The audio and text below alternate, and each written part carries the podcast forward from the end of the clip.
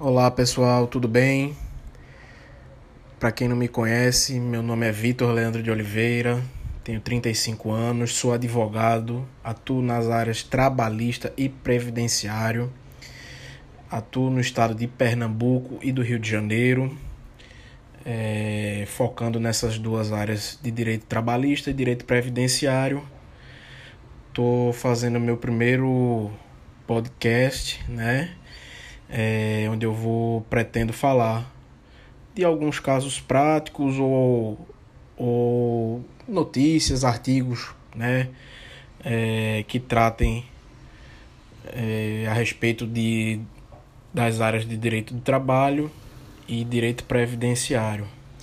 E em virtude do momento atual que estamos vivendo, a questão da pandemia do coronavírus, eu venho tratar inicialmente a respeito de algumas questões, principalmente no que tange à medida provisória 936 de 2020, que trata das questões de é, redução e suspensão do contrato de trabalho.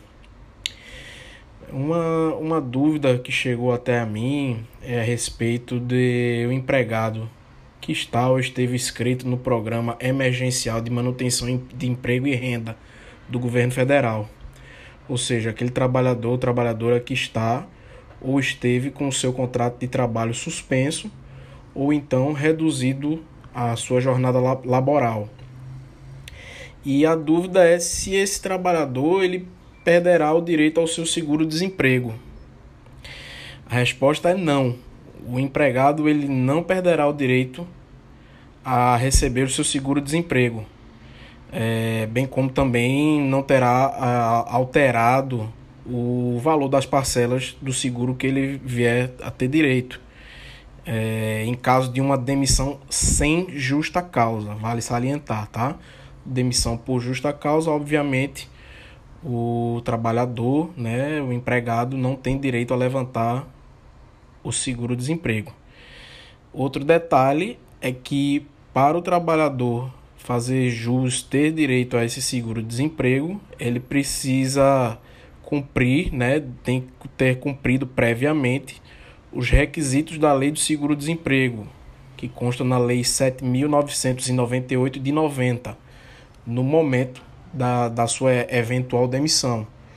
Então, ele preenchido os requisitos já da lei do seguro-desemprego, certo? Ele vai ter direito a receber normalmente é, o seu seguro-desemprego, suas parcelas, que ele já teria direito a receber antes de é, antes de ter suspenso ou reduzido a, a jornada do seu contrato de trabalho. Bom, pessoal, é isso. Esse primeiro vídeo, espero que esse primeiro áudio, perdão, espero que tenha sido claro, né, tenha dado para entender e fico à disposição para quem quiser entrar em contato comigo nas minhas redes sociais, para alguma dúvida, enfim. Muito obrigado a todos. Um abraço.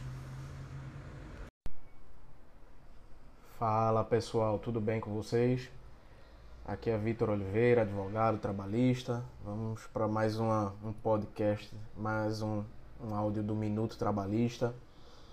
É, o áudio de hoje é um tema relativamente interessante, falar sobre uma, uma informação que saiu essa semana no Tribunal Superior do Trabalho que determinou que os tribunais regionais do trabalho, né, nos seus estados, cada estado tem um tribunal regional do trabalho, é, criasse uma força-tarefa para implementação do jus postulandi. O que seria esse jus postulandi? O jus postulandi é quando o trabalhador né, ele pode, o reclam, pode ingressar com ação na Justiça do Trabalho sem a presença de um advogado, sem estar assistido por um advogado, certo? Então, é, em virtude de tempos de pandemia, né, é, o Tribunal Superior do Trabalho ele quer que os tribunais regionais do trabalho criem essa força-tarefa para facilitar os trabalhadores que quiserem ingressar com ações na Justiça do Trabalho é, de, de, de criar o jus postulante, né, de invocar o jus postulante. E aí precisaria, no caso, ter uma pessoa para ouvir lá a reclamação trabalhista do trabalhador, a reclamação do trabalhador para formular uma reclamação trabalhista propriamente, para poder protocolar ela, já que hoje é, os processos são todos eletrônicos. É, eu queria tecer alguns comentários. Inicialmente, é, cabe esclarecer que o jus postulante ele já já já tem previsão na CLT no seu artigo 791. Ele já tem a previsão lá de que o trabalhador pode ingressar por conta própria é, uma ação trabalhista contra o seu empregador, seu ex-empregador, enfim. É, o, que é que, é o que é que acontece? É, isso aí gera um, uma certa dificuldade, principalmente para quando você vai adentrando ao processo até a fase de recursos. E aí o próprio Tribunal Superior do Trabalho editou a, a, a súmula 425 que ela diz que o trabalhador só pode invocar o jus postulante até a fase de recurso perante o Tribunal Regional do Trabalho, ou seja, segunda instância. Que para, é, porventura, o trabalhador quiser ingressar com um recurso de revista, um recurso para a terceira instância junto ao Tribunal Superior do Trabalho em Brasília, nesse caso ele precisaria estar assistido por um advogado. Porque é, entende-se que não, não teria é, é, é muito dificilmente capacidade técnica para ingressar com esse recurso. É, e o que é que. Bom, meus comentários. Eu fiz a, a enquete que eu fiz no meu, no meu Instagram. A maioria esmagadora, é, assim como eu também, na minha opinião, entendeu que isso na prática é muito.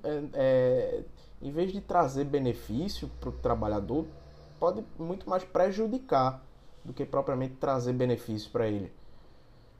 É, vamos pegar aqui um caso, por exemplo, um caso concreto que aconteceu aqui no Brasil, né, nesses tempos de, de Covid-19, uma rede de churrascaria famosa, talvez a maior rede de churrascaria do Brasil, uma multinacional inclusive, demitiu seus funcionários alegando fato do príncipe e mandou seus funcionários, seus ex-empregados, ingressarem é, com ações na Justiça do Trabalho para cobrar do, do governo.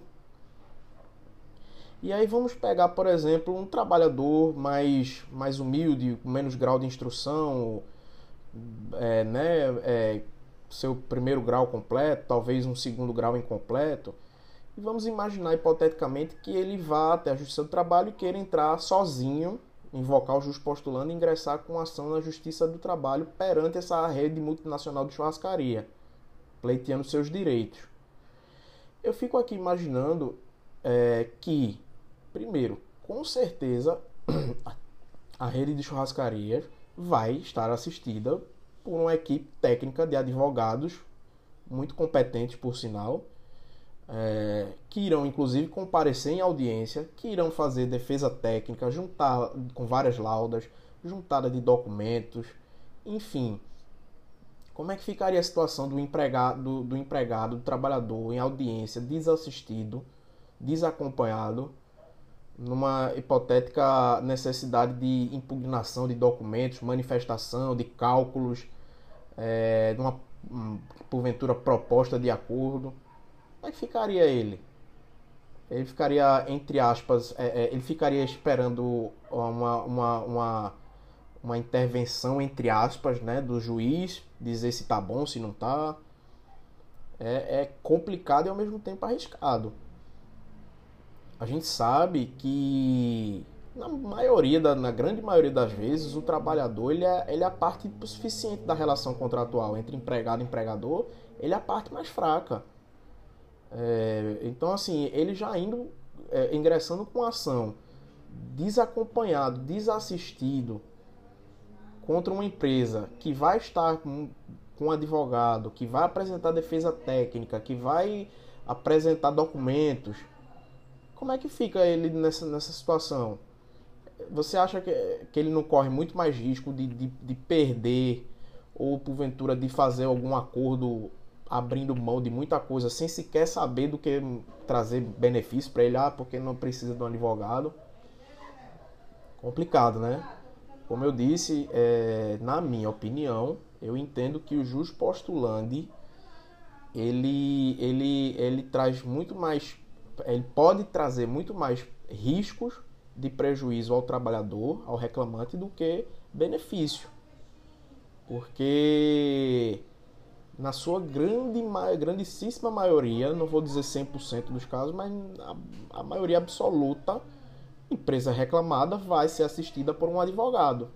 Então você vai ter lá um trabalhador desassistido, desamparado por um advogado, é, muitas vezes não tem conhecimento da lei, conhecimento dos seus, dos seus direitos na sua totalidade, contra uma empresa que está lá com um, dois advogados em audiência, uma defesa técnica com 20, 30 laudas, vários documentos.